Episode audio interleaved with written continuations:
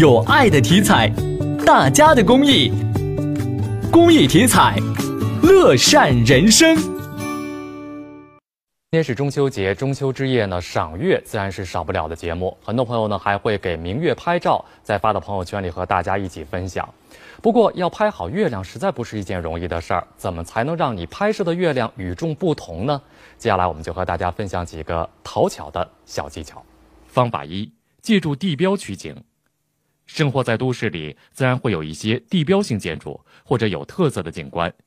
借用这些地标来取景，不仅可以将月亮衬托得又大又圆，而且能够增加照片的趣味性。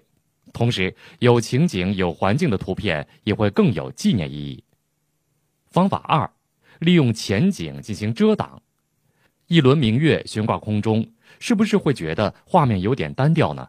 这时候不妨利用一些前景的遮挡，来造就生动有趣、活泼灵动的画面。方法三，画面很单调，创意很重要。在拍摄月亮时，可以把各种各样的工艺品、生活用品、各种小物件利用起来，让它们和月亮相映成趣。形成一幅幅生动有趣的画面，至于效果如何，就要看你的想象力了。方法四：将人物与月亮相结合。人们将思念寄托于月亮，月亮将美景赐于人间，人与月、景与情密不可分。